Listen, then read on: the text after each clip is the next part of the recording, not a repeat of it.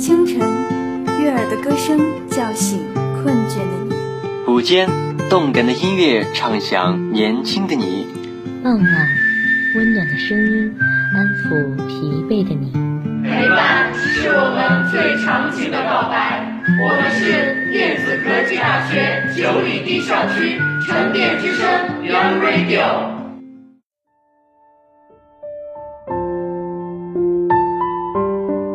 大家好，欢迎收听沉淀之声 Young Radio 线上特别节目。晚安，我是主播关永康。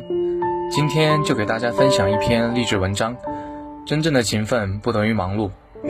两年前，小何大学毕业后进入了一家公司，因为是新人，他被安排到基层的岗位，每天干的都是琐碎的事。几个月后，小何就有点不开心了，说自己比很多人都能吃苦，而且兢兢业业，为什么领导看不到？后来他忍不住跟领导表达了一下自己的想法，没想到反而被调去看仓库。小何所在的公司是我以前所在单位的供应商。有一次我们做完联合活动，小何跑过来跟我诉苦，于是我问他：“你觉得自己应该做点什么工作？”小何说：“至少干点技术含量高一点的，能学到东西的。”我说：“你只有把这一份工作做到极致，换工作才有意义。你觉得自己做到了吗？”小何说：“看仓库那样的工作，我当然做到了极致。”我特别直接的告诉他：“不，你并没有做到。就说这次做活动需要取放货物，我发现物品 A 数量比较少，你们放的离门口很近；物品 B 数量很多，你们放的比较远。可是领物品 B 的人远比领物品 A 的多，你觉得合理吗？”小何想想说：“可是送货的人送来的时候就是那么放的。”我说送货的人不懂，但你是负责仓库管理的人，你应该懂。除了物品码放领取，你们一共七个人，负责领货物的四个，负责看管的三个，领物的忙死，看管的却能闲死，你觉得合理吗？小何有点不服气地说：“这是领导安排的。”我忍不住笑了。领导安排你来负责这块，你就有责任把每一个人安排妥当，你却只知道自己做事，你真觉得自己做到极致了吗？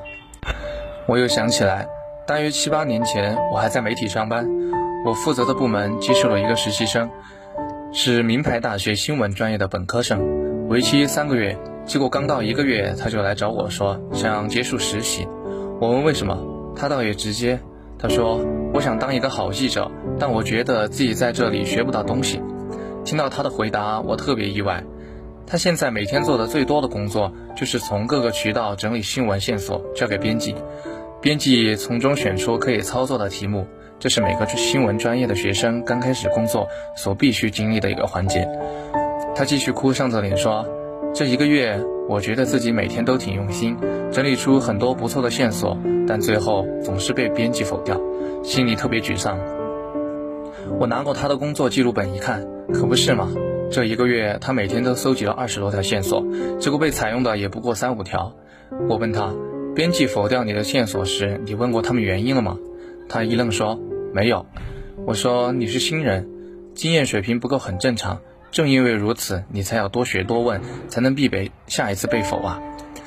不过你搜集的线索确实有问题。我又翻了一下他的记录，你知道我们的读者群主要集中在什么年龄？他们的工作类型是什么？他们的学历和收入水平大概怎么样？他们主要的兴趣爱好是什么吗？他一听就有点懵了，接着摇了摇头。我继续说：“你连我们报纸是办给谁看的都不了解，怎么会不不会否呢？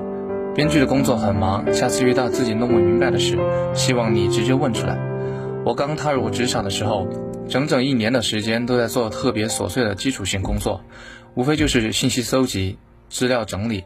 一起实习的小伙伴有的没多久就选择了离开，我却一直留了下来。有人说不枯燥吗？我说不枯燥，因为有很多自己不懂的东西。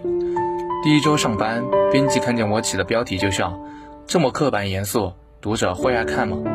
第一次采访，稿子被领导打回来无数次。我问他为什么，他说：“你这是写给自己看的，不是写给我们读者看的。”第一次参加大型活动，我写了一篇特别热血沸腾的稿子，被前辈批评：“主观情绪太多，你的冷静和客观在哪里？”职业生涯起步的那几年，真的就是这样发现问题、解决问题、提高水平，然后再发现、再解决、再提高的循环。有一次我被领导批评后，特别认真地说：“领导，您总是批评我们，就不怕打击我们的积极性吗？”他的回答我至今记得：“如果你做的足够好，自然不会批评你。另外，批评你不等于否定你。”就算是否定，我的个人否定对于你来说也不可怕，外界的否定才可怕。每个人都知道尽全力做事，但是很少有人注意细节。他们并没有把一件事做到一百分，而是把一件事重复做了一百次，而且即使这样，他们也没有总结过这一百次之间的差异。不仅如此，稍微碰到一点挫折或来自外界的质疑，他们就会选择放弃。多年职场经验教会了我做两件事：第一，注意每一个细节；第二，从细节中寻找关键。第一点会让你更敏锐，考虑更周全；第二点则能让你完成从量变到质变的进化。真正的勤奋不等于忙碌。大家共勉，晚安。以上就是今天节目的全部内容。我是主播郭远康，写采编赵文清，技术人员张永森。一同感谢大家的收听，希望今天的节目能用文字化为定神汤，舒缓压力；用声音化为安神剂，减轻忧郁；用感情化为精神丸，散尽烦意；用问候化为安眠水，升起睡意。送给夜里失眠的你，愿灵影下，让酣睡甜甜随你，祝美梦悠悠陪你。晚安，祝您今夜好梦相随。